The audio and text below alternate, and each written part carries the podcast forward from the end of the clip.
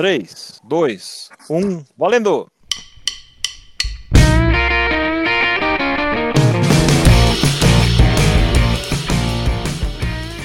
Bem-vindos a mais um episódio do Lean Six Sigma for Experts. Estamos aqui novamente, eu, o André e o Robson, e hoje a gente vai falar das 22 frases que a gente separou que estão totalmente relacionadas aí ao contexto do Lean Six Sigma e a sua aplicação. Todas elas têm alguma interpretação por trás, têm algum sentido que deveria ser seguido, que deveria ser posto muita atenção e as pessoas acabam usando às vezes sem saber muito bem o que elas significam. Toca a vinheta, DJ.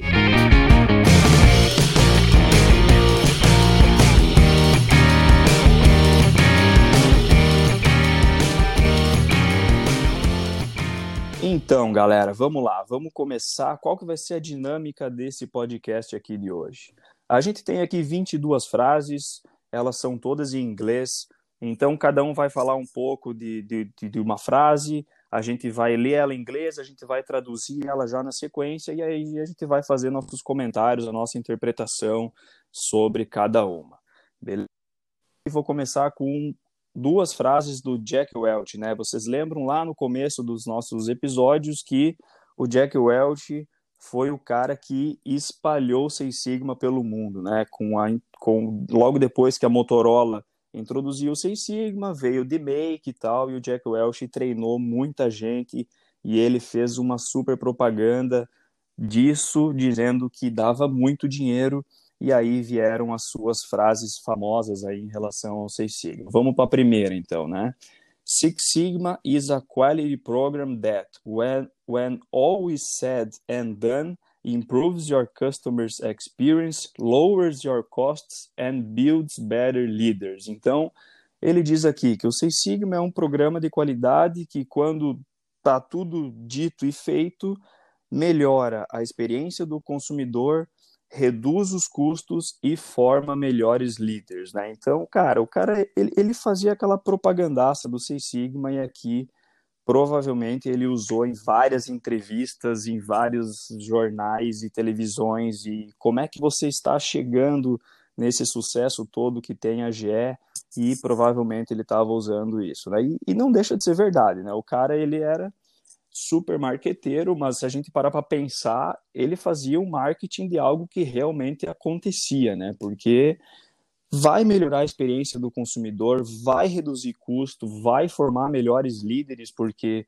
é tudo uma, uma coisa é consequência da outra, né? E junto com isso veio uma outra frase aqui que a gente separou para vocês que diz assim: Six Sigma has spread like wildfire across the company and it's transforming everything we do. Ou seja, ele está dizendo assim: Seis Sigma se espalhou como um incêndio pela companhia e está transformando tudo que a gente faz. Imagina uma empresa como a GE que não tinha uma metodologia estruturada para resolver problema, para reduzir custos, para melhorar os processos e de repente o cara começa a treinar um monte de gente em Green Belt, Black Belt, formando Master Black Belt, se começa a aplicar essa metodologia. Eles, eles fizeram, eles não é que eles devem, né? eles fizeram muito dinheiro, né? Tem, tem alguns livros, alguns artigos aí que dizem que eles fizeram 2 bilhões de dólares em savings lá na década de 90, né? Pô, a gente para para pensar 2 bilhões de dólares hoje é muito dinheiro. Agora imagina isso há 30 anos atrás, né? Então, realmente devia estar aí transformando tudo que a empresa estava fazendo. Né? Puxei outra aqui, né? É, de um cara chamado John Novak, ou Novak, não sei. Esse cara é o presidente da Cavon, que é uma consultoria dedicada aí a, a prover soluções para os clientes em vários tipos de negócios diferentes. Esse cara, ele é Master Black Belt e ele disse que with Lean Six Sigma, the tools are the easy part. Changing organization culture is the hard part. Ou seja, como o Lean Six Sigma, as, ferram as ferramentas, né, elas são a parte fácil. Agora, mudar a organização cultural, né, a cultura organizacional da empresa, melhor dito, né, ela é a parte difícil. E eu concordo totalmente com esse cara, porque o exemplo que, que tem fácil assim na cabeça é, cara, implementar Six Sigma no Brasil, implementar Six Sigma na China, implementar Six Sigma no México, nos Estados Unidos, na Europa, é diferente. Não dá para simplesmente dar um Ctrl C, Ctrl V do que a gente tem aqui, jogar lá no México, jogar lá na China e achar que tudo vai funcionar igual. A língua é diferente, as pessoas elas pensam de uma forma diferente, elas têm suas crenças, as, as suas formas de trabalhar. Então, você chegar lá e dar um treinamento de Green Belt, show de bola, todo mundo vai aprender, todo mundo vai entender o que, que é. Agora, virou as costas e a pessoa vai fazer trabalho, vai fazer investigação, onde a pessoa tem que lidar com outras outras pessoas, formar times multidisciplinares, aí que o bicho pega. Tem cultura que a, as pessoas são é, é têm mais facilidade para trabalhar em equipe, por exemplo. Tem, tem lugares que, se você precisa falar inglês, não é todo mundo que vai sair falando inglês assim como nasceu falando, ou, né? Então, a, a mudança da, da cultura da empresa, né, é a parte difícil da implantação do, do Seis Sigma. É exatamente por aí, né? Chegamos atrasados, eu e o Robson, mas está tudo certo. E quando a gente fala aí de mudar a cultura organizacional da empresa, a gente está falando em mudar a cultura em todos os níveis, né? Desde o nosso Yellow Belt até o Champion, que é o cara que vai patrocinar o projeto e vai carregar ali a, a, a função e a principal tarefa de fazer o, a teoria e o conhecimento se tornar prático ser implantado e virar resultados. E quando a gente fala de mudar a organização, a gente fala também em mudar as nossas crenças, né? E, com, e, e começar a criar essa cultura de embasar as nossas decisões no conhecimento e não no, no que a gente acha que pode ser as soluções. E aí, muito antes disso tudo que o Matheus comentou, né, Deming, nas suas belas reflexões, já tinha dito, né, In God we trust all others must bring data. Então, o que que Deming queria dizer, né? Ó, acreditar, eu acredito somente em Deus, né? Acreditar, nós acreditamos em Deus. Todo o resto tem que trazer dados, somente trazendo dados, né? Então, imagina que para mudar a cultura de uma organização, é, quando a gente se reúne para tomar decisões ou para mapear processos ou para mapear problemas, a gente não pode achar que vai resolver o problema com tentativa e erro. Ah, eu acho que isso daqui vai resolver, vai lá e faz. Não é assim que funciona, né? A gente precisa embasar todas as nossas decisões no conhecimento gerado a partir dos dados. Então era basicamente assim que Deming tratava o negócio. E muito provavelmente em uma dessas repercussões da primeira frase, ele também disse, né, que without data you are just another person with an opinion. Ou seja, sem dados você é somente mais uma pessoa com uma opinião. E opinião não resolve problema. O que resolve problema é a relação causa e efeito que existe a partir dos dados. Então não adianta a gente tentar fazer reunião, não adianta a gente tentar reunir todas as equipes multifuncionais que a gente tem na organização e sair pegando a opinião de cada um e resolver problema, porque não vai resolver problema. O que vai resolver problema é mapear corretamente os nossos processos, produtos, coletar dados, transformar esses dados em conhecimento e daí sim aplicar aquilo que a gente precisa, né? É basicamente por aí que a gente acontece. É, a gente começa a ver, né, André? A gente começa a ver na empresa que as pessoas que, quanto mais as pessoas são treinadas e mais elas usam a metodologia, é, é começa a ser comum, né? Você, você apresentar alguma, você afirmar alguma coisa, né, que você achou através de um projeto, ah, você chega numa reunião e fala, não, isso aqui eu tenho certeza que acontece devido a, a isso, isso, isso. Já começa a ficar comum as pessoas, tá, você tem algum, algum gráfico, alguma coisa que você pode me mostrar que comprove o que você está falando, porque, cara, sem, sem dados, sem fatos, você é outra pessoa com mais uma opinião, né? Então, fala aqui com a minha mão, fala. Me mostra o gráfico, daí Exatamente. a conversar, né? Chegou minha vez, então, né? Acho que o pessoal já estava até achando que eu não ia participar do podcast de hoje, né? Mas estou aqui. E vamos lá, né? Já que o André começou a falar do Demi, né? o, o Matheus já tinha falado sobre o Jack Welch, o tal do Novak. Vamos continuar a falar do Deming, né? Embora todo mundo devia lavar bem a boca antes de falar do Deming, né? Porque ele pavimentou. O cara pavimentou basicamente todo o caminho aí para a gente chegar até o que a gente conhece hoje como Six Sigma, né? Então nem se falava de Six, muito menos de Sigma, e o cara já estava lá fazendo um monte de coisa que hoje a gente utiliza, né? A nossa principal referência hoje é o William Edwards Deming. E uma das frases que, que é mais famosa dele é, é, eu vou falar em inglês depois, obviamente eu vou interpretar, né? It's not enough to do your best, you must know what to do and then do your best. Então isso aqui significa o seguinte, né? Essa frase é perigosa. É, primeiro você tem que é, é, ou antes de você dar o seu melhor, você tem que saber exatamente o que fazer, né? E depois que você vai dar o seu melhor, né? É, essa frase tem que cuidar porque ela pode ser mal interpretada, né? Pelo, pelo seguinte, inclusive eu vejo muita gente utilizando essa frase aqui para fazer proselitismo, né? Para dizer que entende de Six Sigma e na verdade não entende coisa nenhuma, né? A pessoa de fato não entendeu o que, que significa essa frase aqui. Tem que olhar um pouco mais a fundo o que, que ela significa, né? ela pode ser entendida do, da seguinte forma, né? Inclusive, a, a, primeira vez que eu, que, eu, que eu vi essa frase aqui, eu achei fantástica e, eu, e a forma como eu interpretei foi essa que eu vou explicar agora, né? Eu entendi o seguinte, ah, faz todo sentido, né? A pessoa tem que primeiro fazer o seu treinamento, tem que aplicar é, a metodologia, né? Tem que construir o seu conhecimento para depois, sim, aplicar velocidade, aplicar potência e, e resolver os problemas da, da, da melhor forma, né? É, mas tem que cuidar com isso aí, né? Eu não, não, não sei exatamente em que época que o Deming falou essa frase aqui, mas, mas com certeza ele já tinha nessa época alguma relevância e ele falou isso aqui para ganhar um pouco mais de relevância ainda, né? É, para aumentar um pouco a claque que ele tinha, né? De pessoas que, que apoiavam ele, porque isso aqui vai, vai meio contra a melhoria contínua, né? Porque a gente não precisa exatamente saber tudo aquilo que a gente tem que fazer para começar a fazer aquilo que a gente tem que fazer, né? Então a gente faz, a gente chega no nível de conhecimento 2, depois vai para o 3, depois para o 4. Se a gente já começar querendo chegar no nível 8 do conhecimento, que é o conhecimento absoluto, a gente nunca vai conseguir chegar lá, né?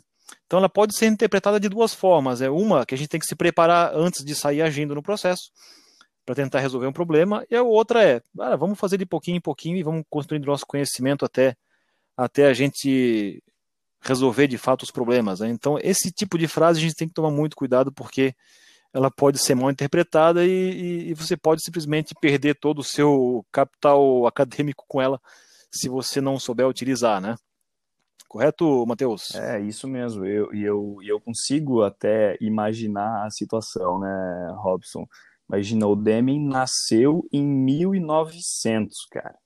14 de outubro de 1900.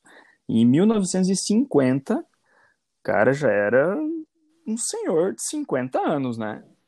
Prestando consultoria para o Japão, ajudando os Estados Unidos a sair das guerras e, e, e treinando e, e entrando nas empresas e melhorando os processos. Então, imagina quanta coisa que esse cidadão não viu. Então, imagina ele é, treinando as pessoas e as pessoas super motivadas a fazer as coisas acontecerem, mas não saber direito o que fazer, né? Elas queriam fazer, elas queriam melhorar, mas não sabiam direito o que fazer. Então ele deve ter começado a ver muita coisa acontecendo, muito desperdício, né? Porque se você tá super motivado e você sai fazendo um pouco de tudo com essa potência, com essa velocidade que que tu está engajado ali, às vezes você acaba fazendo coisas é, sem necessidade de, de fazer, né? Então, essa frase aí, ela vem muito junto com essa próxima, do Deming também, é, que diz assim, If you can describe what you are doing as a process, then you don't know what you are doing. Ou seja, cara, se você não consegue descrever o que você está fazendo como um processo, então você não sabe o que você está fazendo, né? Pô, tudo tudo tem uma entrada e tem uma saída. Imagina ele lá fazendo assim, ó, cara, pé, é, planejar, executar, estudar, né? Ainda era o check lá, né? E aí depois agir. Então, cara, vai ter uma entrada, vai, vamos planejar, vai ter uma entrada, vai ter um processo aqui no meio, vai ter uma saída. Pô, nós estamos fazendo melhorias aqui. Tenta descrever isso que tu está fazendo como um processo, né? Pô, o que que tá vindo de entrada, não, o, se o cara não soubesse nem fazer isso, significava para ele que ele não sabia o que estava fazendo. Então, para tudo, vamos entender o que tu precisa fazer, vamos tentar descrever isso, aí depois vamos lá e vamos fazer o, o nosso melhor, né? Eu acho que as duas frases elas andam de mãos dadas aí, né, cara? Que mais que a gente tem aí? É, bem por aí. A gente tem ainda, falando de Deming, né? Vamos falar de Deming até amanhã e o podcast não acaba. A bad system will beat a good person every time. Ou seja, o sistema sempre vai destruir o bom belt. Então não adianta ter o melhor belt do mundo fazendo projeto se a sua companhia não consegue trabalhar o conhecimento gerado por esses belts. Né? Deming já tinha aqui também a visão de consultor e o entendimento de que não é só fazer o treinamento e fazer um projeto que vai salvar ou vai mudar o patamar atual da companhia. O negócio funciona mudando o conhecimento de todos, não só no, nos níveis mais técnicos, mas também nos altos níveis da gestão da empresa. Concordo plenamente. E, bom, até agora a gente está praticamente só falando do Deming, né? Agora eu vou mudar um pouquinho e vou falar do Deming de novo, né? só tem o Deming aqui, né? Deming é Bom, ele, o cara era muito bom, ele pavimentou né, todo o caminho para a gente depois seguir com, com Six Sigma, mas ele fazia uma política como ninguém. Né? O que ele tem de frase para o pessoal fazer panfletagem é uma maravilha. E tem duas frases agora que são, né, de certa forma, interligadas. Né? Eu vou tratar as duas de uma, de uma vez só. Né? A primeira delas diz o seguinte, né? Understanding variation is the key to success in quality and business. E a segunda diz o seguinte, né? Uncontrolled variation is the enemy of quality. É, a primeira diz o seguinte, né? Que entender a variação é a chave para o sucesso em qualidade e negócios, né? E a segunda diz que variação fora de controle é inimiga da qualidade. Tirando a parte de business aqui, de negócios, né, que eu acho que tem uma certa incongruência né, no que o Deming estava falando aqui, eu também não, não tem como saber o que, que, ele queria dizer, né, não tem como entrar na cabeça do cara e, e achar que eu vou simplesmente psicografar o Deming aqui, né, não dá. E, mas na parte da qualidade eu concordo 100%, é, grande parte dos problemas que a gente tem hoje são devido a variação, variação que causa problemas de conformidade de, dos nossos produtos. Esses produtos de esses problemas de conformidade de produtos geram também outros, outras consequências de confiabilidade, de segurança e daí por diante. Então, muito do que se fala de qualidade se trata reduzindo variação. E para reduzir variação, a gente sabe como é que faz. Né? A gente já tratou isso algumas vezes e vamos continuar tratando. Né? Então, fora a questão do negócios, né? É, o resto está perfeitamente alinhado. E, bom, a minha opinião sobre negócios é, é, é, muito mais ampla que isso, né? Lógico que a qualidade está diretamente e indiretamente ligada a negócios, mas negócios é algo muito mais amplo do que simplesmente entender variação, né? Então, tirando a parte do business, eu concordo 100% com o Deming, até porque é o Deming, né? Quem que vai discordar é. do Deming? né, Matheus? É, e tá bom, vamos mudar um pouco então agora, é, vamos pegar uma frase aqui do, do Deming. Tá quase acabando cara, o cara era muito bom e, e, vamos lá, né? Não tinha internet, né, cara? Não tinha, ao invés de postar alguma coisa em algum lugar, ele estava lá pensando, né? É, tem uma boa dele aqui é, que diz assim também: If you don't know how to ask the right question, you discover nothing. Ou seja, perguntas movem o mundo, né, cara? É, desde descobertas científicas é, que vão ficar para a história até aquela simples pergunta bem feita no começo de um projeto de investigação que vai te liderar, a, a, vai te direcionar a usar as ferramentas adequadas no momento correto e assim por diante, né? É, as perguntas, ela, ela, elas que fazem com que tudo é, seja feito no sentido de, de, de, descoberta, né, cara? Se tu parar pra pensar, alguém tá lá, de repente pergunta, pô, quantos metros de profundidade tem o oceano? E aí não temos como chegar no fundo do oceano e as pessoas começam a desenvolver um monte de coisa, máquinas, para chegar lá no fundo e, e saber quantos metros, ah, como que a gente vai chegar na Lua, como que a gente vai chegar em Marte, como que a gente vai fazer com que a camada e aí vai. Então perguntas, perguntas, perguntas, né? Perguntas fazem a gente descobrir coisas e trazendo para nossa realidade de, de Lean Six Sigma, a gente já falou isso lá no, no, nos primeiros podcasts que a gente tem que fazer a pergunta correta. E o Deming já falava isso há décadas atrás, né? E a gente está aqui falando de novo. Então, assim, cara, não quer acreditar em mim, não quer acreditar no Robson, no André, acredita no Demi, cara. Tipo, faz a pergunta correta. O cara já dizia isso há muito tempo, né? Exatamente, cara. E uma das coisas mais absurdas que a gente presencia ainda hoje, né? É relacionada não só também a fazer boas perguntas e a fazer as perguntas corretas, mas também a como que a gente planeja os nossos experimentos, como que a gente planeja a resolução dos nossos problemas, né?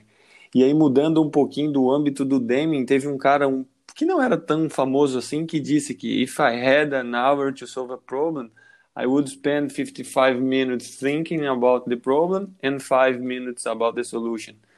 Esse cara nada mais nada menos do que Albert Einstein disse que se a gente tem uma hora para resolver um problema, deveríamos, deveríamos gastar 55 minutos pensando sobre o problema e 5 minutos sobre a solução.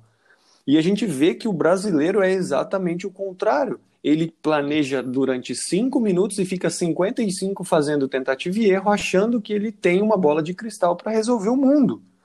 E não é assim que funciona. E é, e é incrível como que isso, anos e anos após Deming, Einstein e vários outros é, exemplificarem como que as coisas funcionam, ainda as pessoas insistem em fazer tudo sem planejar. Então, quando a gente está fazendo, gerando conhecimento, ciclo PDSA, ciclo DMEI, a gente tem que gastar a maior parte do tempo planejando, porque se está bem planejado, o resto sai fácil. E vou até comentar uma próxima frase aqui, de novo do Albert Einstein, né? É o Alberto Uma Pedra, e, isso, né? Já que estamos traduzindo tudo aqui, né? Então eu tenho que traduzir tudo. Eu liguei a tecla SAP aqui isso. e vamos lá, né? Próxima diz o seguinte, né? We can't solve problems Isso. by using the same kind of thinking we used when we created them. Então aqui, bom, Einstein às vezes tinha um discurso meio falso libertário, né? Mas aqui me faz pensar o seguinte, ele estava querendo dizer o seguinte: use raciocínio crítico, né? Você não vai resolver um problema chegando pela frente dele, né? Você vai resolver um problema sufocando ele. E é assim que a gente atua né, com a metodologia Six Sigma nos nossos trabalhos. Né? A gente começa prospectando informação, primeiro você diverge, né, gera um monte de informação, gera seus caminhos paralelos e depois você abraça o problema e aí sufoca ele, né? Basicamente é assim que se resolve, né? Eu acho que é isso que o Einstein quis dizer, também não dá para psicografá-lo, né? Mas eu acho que cabe muito bem essa questão de raciocínio crítico, que é um dos três pilares da metodologia Six Sigma, né? para quem sabe de fato aplicar no nível, nível mais alto. Né? E saindo um pouco do Einstein, agora entrando no, no, no âmbito, âmbito, do Peter Drucker, né? ele dizia o seguinte, né? There is nothing so useless as doing efficiently that which should not be done at all. É até difícil pronunciar, né? Mas aquilo quis dizer o seguinte, né? não tem nada mais inútil do que fazer com eficiência aquilo que nem deveria ser feito. Né? Aqui tem um exemplo que eu sempre cito para os meus alunos, né? quando eu vou, vou iniciar um treinamento, seja de Yellow Belt, de Green Belt ou até outros, né?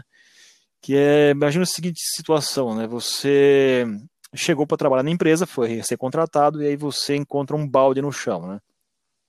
Ou vários baldes no chão. Daí você vê, você ganha a, a tarefa, né, de achar uma forma mais eficiente de desviar dos baldes para poder sair de um lado e chegar até o outro da fábrica, né, sem tropeçar, né. Então você vai aumentar a eficiência do seu trajeto, né, vai perder menos tempo desviando dos baldes, sendo que na verdade deveria fazer o quê? Tapar o buraco do telhado, né, em vez de ficar desviando do balde, né.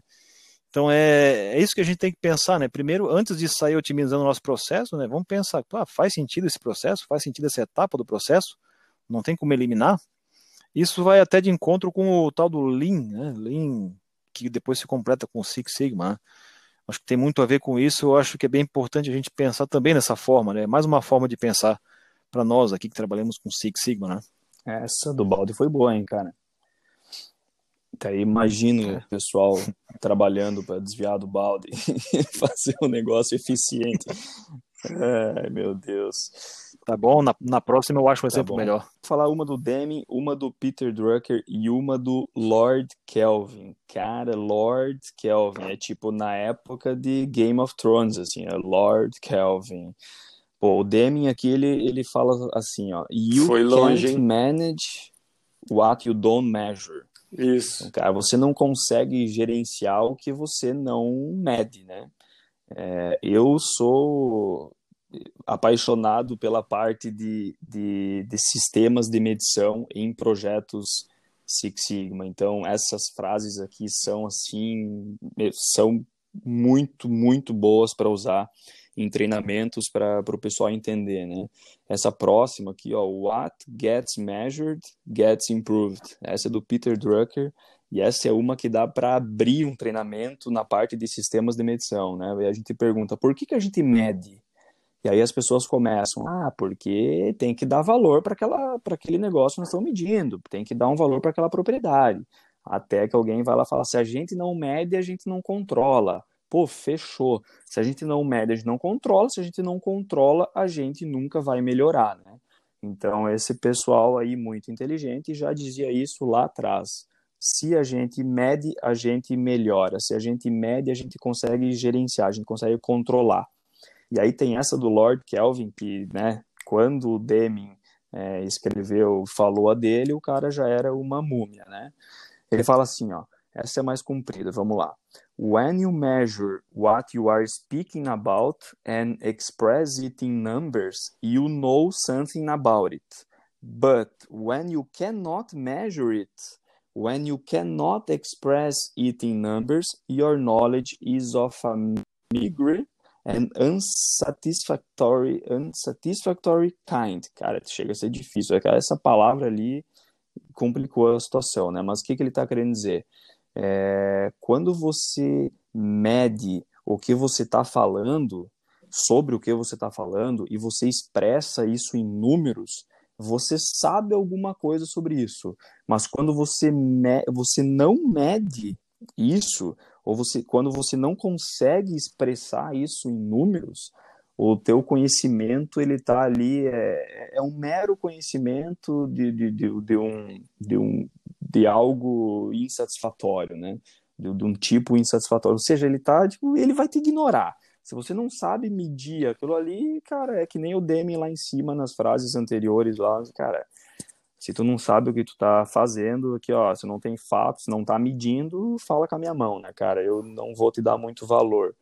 Então a medição nos projetos, ela é extremamente importante. Extremamente importante. E é extremamente importante porque, né? Falamos isso no podcast passado.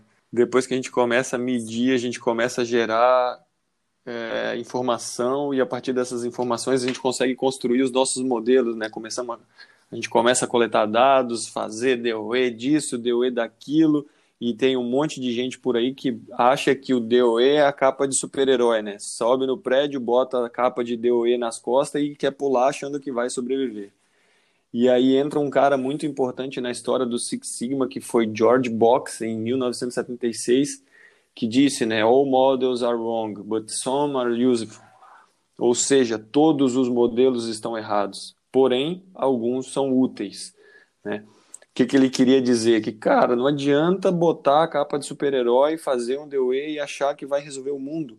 Todo e qualquer experimento que a gente fizer vai ter ruído, a gente tem que aprender a conviver com erro experimental, tem que saber o que fazer. E, principalmente, tem que ter raciocínio crítico e tem que ter conhecimento para saber os riscos envolvidos naquele modelo.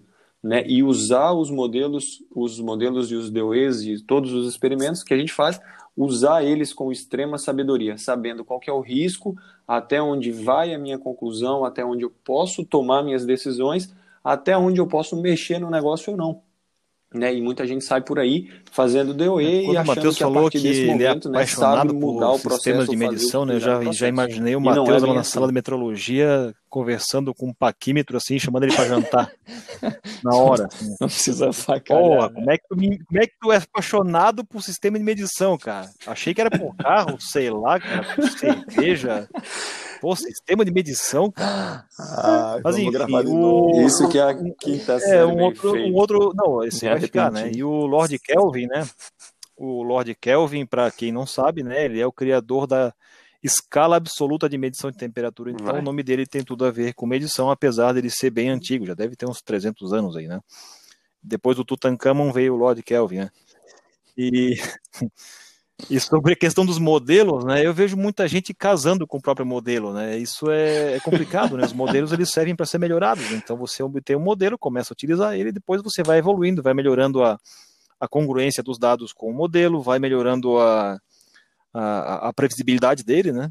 Mas não dá para achar que você criou um modelo e vai usar ele pro resto da vida e, e deu, né? Então você vai melhorando seus modelos de, de previsão e a forma mais, mais é, popular de entender isso aí é a previsão de temperatura, né? Temperatura, umidade, previsão do tempo, na verdade. previsão do tempo, 20 anos atrás, 30 anos atrás, era, era bem ruim, né? Hoje já é bem mais assertiva e o pessoal erra bem pouco, né?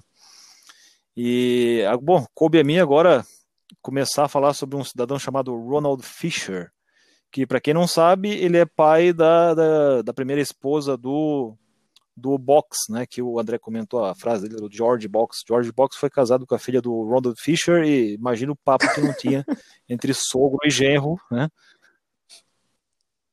Não, devia ser uma loucura, né? E o Ronald Fisher, ele era um estatístico, né? Imagina o papo na Só pela frase dele vocês já vão sacar que ele era um estatístico, né? Ele dizia o seguinte: The best time to plan an experiment is after you have done it. Né? A melhor hora para você planejar o seu experimento é depois de ter rodado ele. Né? Uh, tem uma certa incongruência nessa, nessa parte aqui, né? mesmo porque na, na fase em que esse cidadão viveu e construiu os seu, seus modelos, né, não existia tanta tecnologia para rodar experimentos, não existia simulação numérica de computador. E então, nessa época eu até concordaria com ele, porque o erro experimental era, era gigante, era muito grande, não tinha como você fazer todo um planejamento experimental com assertividade e depois analisar os dados, né? Então ele pegava os dados, analisava e depois planejava aquilo que já tinha sido feito, né? Hoje em dia essa frase já não tem mais toda essa validade, eu, eu discordo, né? ela está tá incongruente, mas é algo que a gente deve pensar, né? E, e, e ao invés de sair simplesmente rodando ensaios, medindo e, e, tentando analisar, né? E aí coube a mim também, né, comentar a frase do Murphy, Lady Murphy, whatever can go wrong will go wrong. É, se tem alguma chance de dar errado, vai dar errado, né? Só que isso aqui tem muito a ver com o que, né? Com probabilidades. E não de fato com uma assertividade de 100%, não é? Não é, não é porque tem alguma chance de dar errado que vai 100%, 100 das vezes dar errado, né? Tem uma probabilidade, né? Então, se tem chance de chover, lógico, algumas vezes vai chover, outras vezes não vai chover. Isso se chama probabilidade, né? Isso está dentro também da, das aplicações de Six Sigma, e a gente tem que saber lidar com isso, né? principalmente quando se aplica regressões logísticas, redes neurais e outras formas de modelamento é, discreto, né? Então, aqui fala muito sobre probabilidades, né? e as pessoas não entendem isso, né? As pessoas já querem levar para o lado negativo e dizer, ah, se tem uma chance de dar errado, vai dar errado. Não é bem por aí, né? A gente tem que lidar com as probabilidades e, e utilizar isso em, em, em nosso favor, né, Matheus? É, tu tava falando aí, eu tava aqui imaginando o jantar do Fischer e do Box. E aí eu acho que essa frase que eu vou falar agora, ela, ela surgiu junto com a outra ali, cara. Eles viam estar conversando e aí o Box perguntou pro Fischer assim: Fischer, diz aí, como é que tá o planejamento dos teus experimentos? Aí tá conseguindo rodar legal? Tá conseguindo validar tuas hipóteses? Aí o cara falou aquilo que tu disse antes, né? Não, eu já aprendi que o melhor momento de planejar um experimento é depois que eu já fiz ele, né? Pô, eu não consigo acertar, eu não consigo fazer, cara. Eu, aí eu aprendo e aí eu vou lá e planejo de novo, né? Aí o Box veio e falou assim, ó, Fischer, if you really want to know what effect a variable has, you actually actually have to change that variable. Vem cá, meu filho, aprende com o pai. Se tu realmente quer ver o efeito que uma variável tem naquele teu experimento, você tem que ir lá e mexer naquela variável, tem que botar níveis, níveis um pouco mais espaçados, tem que, tem que pensar um pouco melhor. Então, esse George Box aí manjava muito de, de experimentos, né? Essa frase aí é, é, parece básica, né? Se a gente fala de DOE, se tu quer que quer ver o efeito que alguma variável, com algum x, com algum fator teu lá do mapa de processo, mapa de produto, é, ou das tuas físicas de falha lá, que você descreveu muito bem no teu projeto, quer entender sobre isso, tem que botar num experimento em níveis diferentes e dar a oportunidade para que ele apareça ou não, né, comparando com outras coisas. Então, mais uma frase aí do, de um dos pioneiros do, do DOE. Né? Agora eu fecho né, com uma, mais uma, uma frase do Alberto Uma Pedra, né, Albert Einstein. E, bom, o que, ele quer dizer aqui? Eu já vou direto para o português, né, vou interpretar aqui. Ele diz o seguinte: intelectuais resolvem problemas, gênios previnem o problema. Né? Isso, logicamente, tem a ver com a aplicação de Design for Six Sigma para prevenir os problemas ao invés de remediar eles. Né? Mas com certeza nessa época aqui o Albert Einstein estava fazendo um proselitismo porque ele sabia que ele era um gênio, né? Todo mundo considerava o cara um gênio. Então ele estava fazendo uma, uma, um discurso para aumentar o capital político dele. E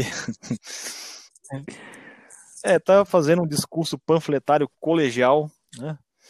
Mas tem tudo a ver com a nossa aplicação, né? A gente começa aplicando Six Sigma para atuar de forma reativa na solução de problemas já existentes, né? Você diminui os índices de não qualidade, seja interna ou externa, mas chega num ponto que, que fica cada vez mais caro você atuar de forma reativa, né? Você não consegue mais ter tanto resultado assim.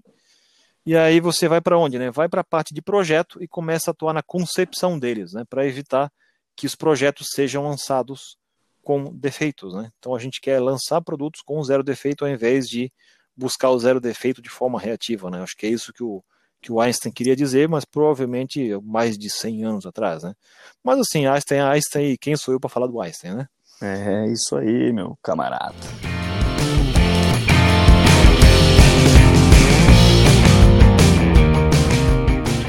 Na verdade, o que, que, eu, que, que eu penso, né? Olhando até para a forma que como a gente trabalha depois que a gente vira especialista em Six Sigma, né? Esses caras eles iam gerando, gerando, gerando, gerando, né? É, ah, vou fazer isso aqui porque acho que é interessante, mais aquilo ali porque é interessante. A hora que eles tinham um bolo de, de, de, de notas, né? Tão grande que não cabia mais na sala, e eles resolviam juntar tudo isso aí numa sequência e publicar um, um livro, né? Então, o que a gente enxerga é, só, é a é. parte bonita, né? Que são essas frases aqui né, que o pessoal coloca nos PowerPoint, né? Para fazer um, uma politicagem, uma panfletagem, né? E, mas esses caras sofreram bastante, né? Porque não tinha computador na época deles, né? É, o Deming até pegou uma parte da computação ali no final, mas quando ele começou não tinha computador, né? Era tudo na mão, era tudo no cartãozinho e tal, na caneta. E, e a forma como eles faziam era, era justamente isso aí. Eles não tinham, acho que, uma, uma motivação maior para poder fazer as coisas. Né? Eles, uma coisa ia levando a outra. E a, a hora que, que o, que eles né, achavam que tinham conhecimento suficiente para publicar, eles publicavam e, e, o que a gente enxerga é essa sequência que parece tão simples, né? Uma coisa que vem depois da outra, você começa com o nível mais baixo, vai indo até o nível mais é, alto. E, e, né? e para é para pensar, né, Robson, hoje em dia você, ah, vou escrever um artigo. Pô, você vai na internet e você busca se alguém já escreveu, você vai lá, você compara, você pega a referência. Naquela época, eles faziam e eles não tinham ideia se alguém do outro lado do mundo estava fazendo aquilo daquele jeito ou se alguém estava pensando daquela forma. Nossa, era, era muito mais complicado, né? E concordo contigo, cara, eles devem ter sofrido muito para para chegar nesse nível, né? Hoje em dia é muito fácil se parar para pensar. Com certeza, né? Tanto que são poucos nomes dessa época aí, do, do, início do século, que se destacavam e hoje aparecem aqui nos nossos livros, artigos, né, nas nossas referências, né? E hoje em dia está tá um pouco mais fácil, né? Tanto que estamos nós aqui falando é. sobre isso, né? Talvez se fosse lá no início do século e a gente ia estar tá lá cortando cana para produzir açúcar, alguma coisa nesse sentido.